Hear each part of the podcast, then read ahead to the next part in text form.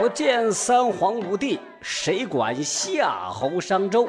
史真相听不到的好故事啊！各位好，欢迎收听《史真相》啊！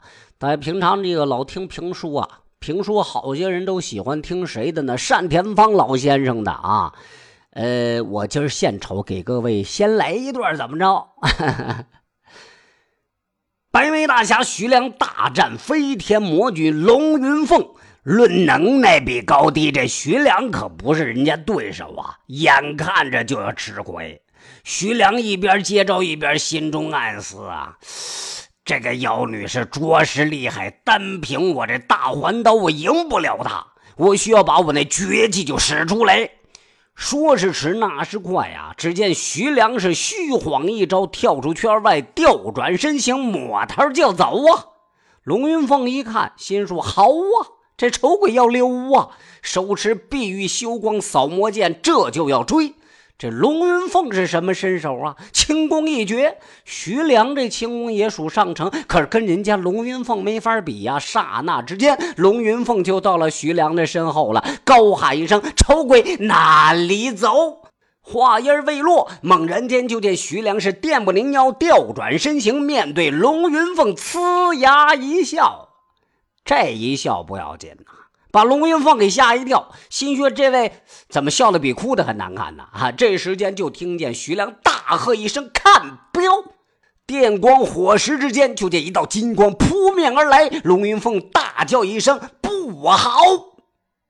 嘿，以上这一段呀。那是单田芳老先生评书当中惯用的桥段啊，往往双方交手的时候，一方想要活命或者想要制胜，要么是喊一声“风紧扯呼”，然后一溜烟逃之夭夭；要么就是暗地里耍点这个呃呃绝招啊，比如这个徐良好几次跟人交手难敌对方的时候，往往会用到他那些绝活，也就是打镖。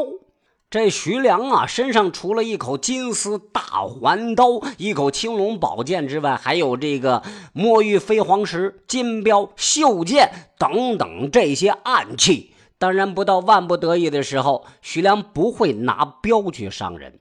所谓这暗器什么意思？自然就是不能在别人面前明示出来呀。阴损狡诈的小人，往往就用暗器伤人。可光明正大的侠客呀，啊！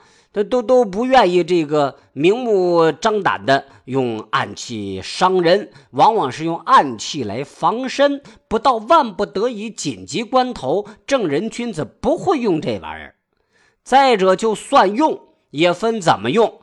对手如果是个大奸大恶之人，人人得而诛之，那么用暗器打他的时候啊，专打他的要害部位，比如这个面部和心口。可对方如果是个还不那么坏啊，没有坏到头的人，还有教化余地，那么就不能要人性命，打他的臂膀或者大腿，要不就扎屁股蛋子，给他留个记号，挂个花，那也就是了哈。小人打暗器。不言不语，趁你不备，出其不意。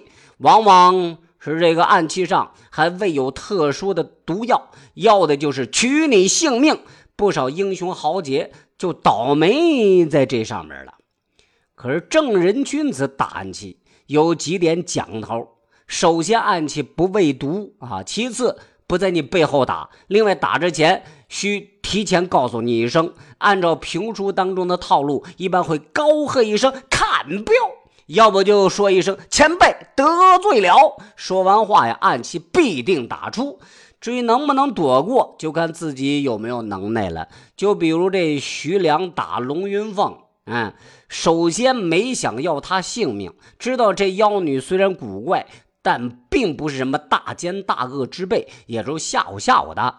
但真想打徐良也打不中，人家能耐太高了，连你一只飞镖就躲不过的话，怎么还在江湖上行走啊？呃，还怎么撑得起这个飞天魔女这这个名号啊？啊，这白眉大侠当中啊，还有几位打暗器高手，比如飞剑仙朱亮和进镖侠林玉师徒俩人，但这俩人心术不正啊。林玉比起他师傅朱亮更不是个东西。另外，陆小英、刘道通等打暗器也都能沾着一绝。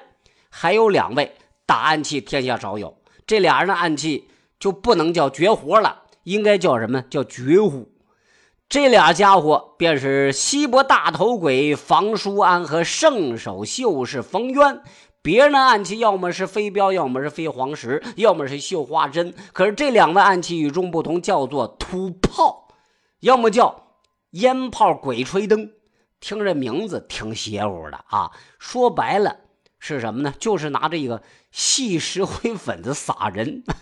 俩人没事就找点这石灰啊，一遍遍过箩过筛，筛成面，然后找个纸包裹好，藏在百宝囊之中。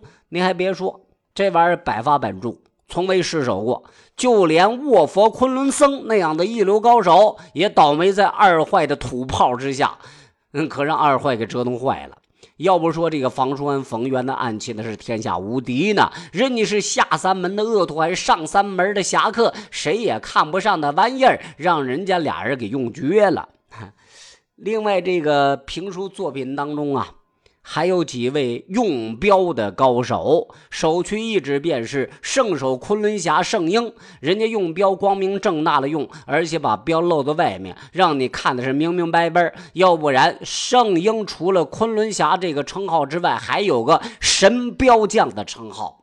圣婴依靠鱼鳞紫金刀，甩头一子三十金镖，还有侠客威名，才能在这江湖上扬名立万。另外，圣婴的大徒弟忠义金镖侠黄三太也是个打镖的高手。黄三太的儿子叫做金镖黄天霸，那也是个少年英雄。不过老黄家一门子的名声不太好，到现在还是被很多人鄙视啊。好了，就说到这儿啊，我要就此打住，你们台长要溜了。各位得罪了，看镖，没没没有镖啊。今儿就到这儿啊！欢迎各位这个收听啊，也欢迎各位订阅转发，再会。